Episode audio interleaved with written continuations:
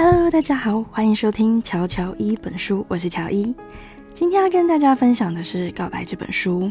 那这边的告白不是指男女关系之间的告白，而是透过六个人的自白，讲述了一个谋杀案。这样，那我会把这本书分几个部分来讨论，因为实在有太多东西可以去分享它了。然后第一个部分呢是。到底老师的职责是什么？不知道大家心目中的老师应该是怎样？老师有很多种，有一种是热血型的，跟学生打成一片的；也有铁面教师型的，以升学为主，不停的去鞭策学生的成绩。当然，也有介于两者之间的老师。那在韩愈的诗说里面，第一段指出。师者，所以传道授业解惑也，说明了老师的职责及任务。传道，这里的道不是单纯的道理而已，我个人认为也包含了伦理道德。那因为这样，我还特别去问我高中的国文老师，我问他，嗯，传道的道啊，只能解释为单纯的道理吗？还是也可以解释道德的道？然后他跟我说，这里的道一般解释为儒家的修己治人之道，所以确实有伦理道德的意涵。单纯解释为道理的说法不够准确。那听到这边，我马上就想到，所以韩愈是推崇孔孟思想的吧？那老师说他是儒家基本教义派。那提到孔孟思想，再想到。告白这本书的内容啊，我就马上浮现了“君君臣臣父父子子”这句话。那它的意思，我记得是说，君王要有君王的样子，臣子、父亲、孩子都要行各自名分的样子。那就可以衍生出更多，每个人都要做好自己所扮演角色的样子。那老师到底应该是怎样子的呢？师者，所以传道。韩愈为什么要把传道放第一个？因为伦理道德是最重要的一个做人的基本，先育人后成人，先成人后成才，先教会学生怎么做人，学会做人之后，才能成为一个有用的人。所以放在第，所以把道放在第一个，绝对是没有问题的。之后才会是授业解惑。那我记得儒家其实蛮重视伦理的。所以，伦理道德也是一个人最基本要先学的东西。这关乎一个人的品性，人品好，我相信他各方面自然不会太差。怎样的老师才是好老师？其实这没有所谓的一个标准答案，说老师一定要怎样怎样才合格。我我觉得只要他能把学生教好，就是好老师。那在《告白》这本书。我们的主角森口游子提到他要离职这件事情，就有人问是因为那件事吗？那我先简单介绍一下这本书好了。他在说一位中学女老师在校园游泳池内发现自己四岁的女儿意外溺毙，但是周遭的物品有疑点，所以他私底下进行了调查。最后他发现原来这不是意外，而是。一起谋杀案件，而且凶手是他所带的班级的学生。那他该怎么办？自己的女儿被自己的学生害死，他应该要怎么做呢？他在书里面提到，告诉警方真相，让凶手得到应有的处罚，虽然是成人的义务，但是教师也有义务。保护学生，那我们就可以看到现在的社会啊，其实常用老师就是要服务学生的心态去要求老师，希望老师可以尽到一个教学与陪伴的责任。但是老师是服务业吗？在以前，老师是非常受人敬仰的一个职业，因为他们可以为人们传递知识嘛。那放到现在社会来看呢？老师还必须去讨学生开心，太严格或者是不讨喜的老师，可能会被学生或是家长投诉。一旦闹上了公媒体，可能会受到舆论的压迫。那校方也可能会为了学校的名誉而去解解雇这个被投诉的老师。那我前阵子去买绿豆汤的时候啊，店家跟我说今天比较忙，因为学校要放假了，老师订了一些甜品给学生。老板娘就说：“嗯，现在学生真的很幸福。以前都是学生在请老师的，现在怎么都是老师请学生？这就是时代的转变吗？老师已经不是那么的高高在上了。”那前阵子有看到一个，嗯，我在华 FB 的时候有看到，就是有一个老师带着自己的孩子去买麦当劳，然后被家长看到，然后就被投诉。然后这件事情，我觉得还蛮无聊的啦。他虽然是老师，但是脱下老师这个外衣之后，他可能是别人的家长，可能是别人的另一半，可能是别人的小孩。那在我们每个人一生中啊，同时扮演着许多的角色。像森口优子，她不仅是老师，同时也是爱美的妈妈，更是被害人的家属。在他意识到他的学生是杀害女儿的凶手的时候啊，他下了一个决定，因为少年法的关系，所以他选择用自己的方式让凶手得到教训，所以他选择了离职。他背后真正的原因还有心境，我想是因为发现自己的学生是凶手，他可能没有办法就是释怀。他也决定去复仇，所以他必须离职。因为一旦制裁学生呢，就没有办法再当一个教育者了。很多人都会因为得不到司法正义，所以会自己去制裁所谓的犯罪者。这就是要考虑到司法层面。其实不止日本，许多国家都一样，台湾也是啊。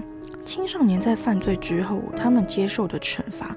到底要到什么样子的程度，他们才可以汲取所谓的教训，或者是说，他们才有可能会因为这样子的一个惩罚而不去犯罪？是不是因为这个法的存在，让青少年觉得无所谓，反正也不会公布我姓名啊，不会判我死刑，顶多在关护所待个几年就出来了，前途还是一片光明，所以他们可以这样的肆无忌惮。那司法方面的问题，我们这边就不要不要讲，因为这一讲就不知道 什么时候才可以结束。那森口优子有提到，他并不是因为喜欢这个行业才当老师，但是他还是很尽责的在当一个称职的老师。至少我觉得他在这件事情之前，他是没有愧对这个职业的啦。他努力的想要去办好一个老师的角色，在学校对。表现好的学生，他会去称赞他；在学生犯错的时候，会去指正他。那他在期末时候，他刻意不对班上的学生明说到底是谁杀了他的女儿，但是他也把杀人的同学在不管是性格啊，还是学校的表现，他都完整的。巨细靡的呈现给了同学知道，因为他想要用班上同才间的排斥还有制裁的力量，去加深这道仇恨，那让这个仇恨在学生之间萌芽。在青少年这个时期，可能他们还不清楚所谓的是非对错，还懵懵懂懂的时候，他会去扭曲正义感。学生们会想要维持自己心目中的正义，所以他们会去。霸凌的这所谓的加害人，难道这个就是森口优子想要的吗？他在杀害自己女儿的凶手每天要喝的牛奶里面加了 HIV 带源者的血液，因为他想让他们活在恐惧里，再借着其他同学的力量让他们受到教训，让他们可能会产生一个就是生命很。重要吧的一个想法，对于他们把别人的生命当做草一样的这个行为来讲，那这样子的一个行为啊，对一个老师而言，绝对不是一个正确的事情。所以他表明，他不再当老师，他会彻底的离开教育这一块领域。我想是因为他做了老师不能做的事情，他伤害了他的学生，他没有引导学生走对的路，而是用自己的方式制裁了所谓的犯罪者。那他是不是已经没有资格再当一个教育者了？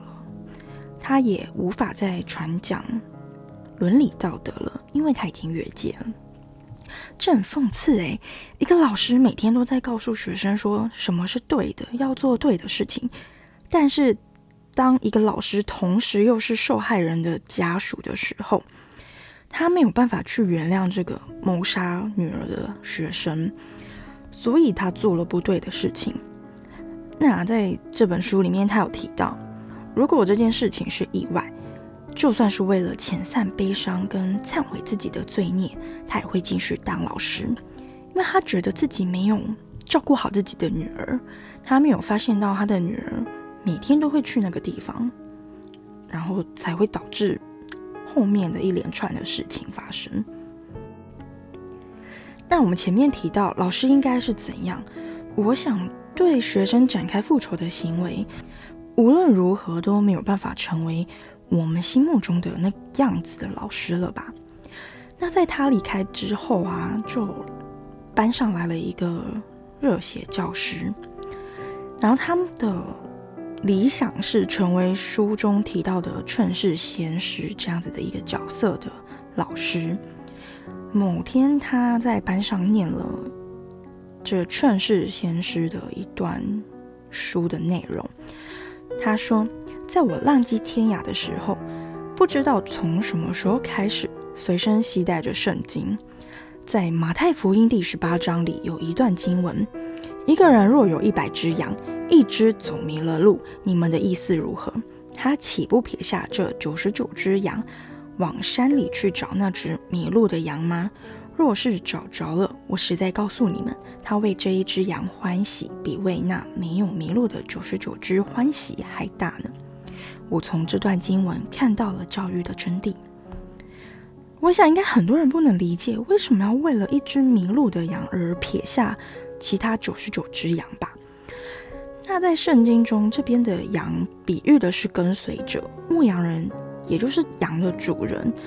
在这边讲到，其实就是主耶稣迷了路的羊，指的就是正处于迷惘的人们。主耶稣想把迷羊给拉回光明的道路，所以先把那些已经走在正道上的羊群放在一旁，然后去寻回迷路的羊。当迷羊听到耶稣的声音的时候，如果可以及时的做出回应，那耶稣就可以找回他，并且把他引回正确的路上。所以，这个牧羊人会为这只回到他身边的迷羊感到欣喜。那在劝世先师从这段经文中找到了他人生的方向，他也把误入歧途的学生拉回来了。为什么会特别提到这段经文？因为他，嗯，他其实就是在说一个一个老师，他想要把。他他想要在他的能力范围里面，可以把这些学生走偏了的学生拉回正道，这对他来说是一个非常意义重大事情。所以在这边，森口优子把它归类为神职者，这对他来说是像神一样的的一个职业。这样，那他的这个行为其实跟耶稣的心情是一样的。这段经文，我们把它看作是父亲对自己偏差的孩子，或许我们就可以去理解这段经文的意义了。一个父亲多么希望他的孩子可以回到他的身边，这样我们应该不难理解这样子的心情吧？那劝世先师可能也就是保持着他可能以前也是走迷了路之后，他又走回了光明道路上，所以他特别的希望可以。拯救那些曾经跟他一样迷失自我的一些青少年。那在这部作品里面，后面来的这个老师，这个热血教师啊，维特，他给我感觉其实不像一个父亲的角色在关怀孩子一样。他让我觉得，因为他很崇拜这个劝世先师，想像他一样的成名，让大家看到他所做的事情而去推崇他，他可以因此声名大噪。那像这样子的老师，只想借着学生让自己从中得利，这样子的人，他可以成为一个好的教育者吗？他利用学生的痛苦，然后关怀学生，再昭告天下，他是一个关心学生的老师。结果反而让这个学生走上了自杀这一条路。难道这个是真的关心吗？或许他是被森口优子给利用了，但不就是因为他这个心态，才让森口优子有机会去利用他吗？维特从来没有去了解过他的学生。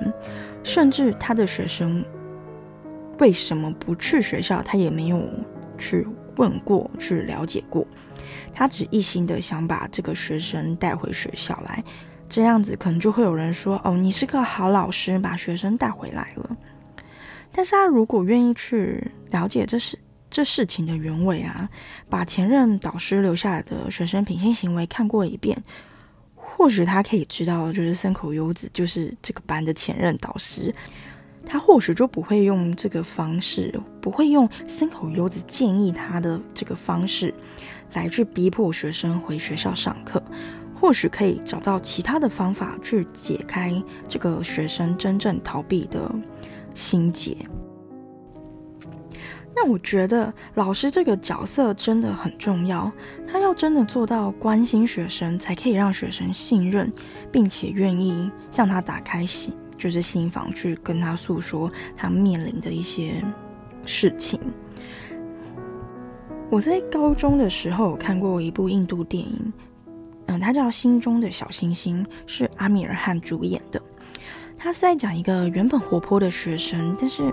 发生了一些事情，所以他封闭自己的心。在他快要崩溃的时候，他遇到了一个真正关心他的老师。那这个老师怕这个学生他会他继续当自闭下去，会毁了自己的人生，所以他恳请家长跟校长给这个孩子一个机会，他会亲自的辅导这个孩子。慢慢的，这个孩子找回了他的笑容。然后慢慢的恢复了他的自信，然后他的学业也上了正轨。这部影片我觉得非常的好看，它已经被我列为人生最爱电影之一，每看一次就必哭。尤其是那个孩子害怕的表情到绝望的神情，我相信这个世界上一定有这样子的孩子，而且还不少。但是却不是每个孩子都这么的幸运，可以遇到这样子的好老师。那这部电影 Netflix 有，大家有兴趣可以去看看。好，今天的分享就到这边了。那也希望大家可以在人生的道路上遇到了适合自己的老师哦。拜拜。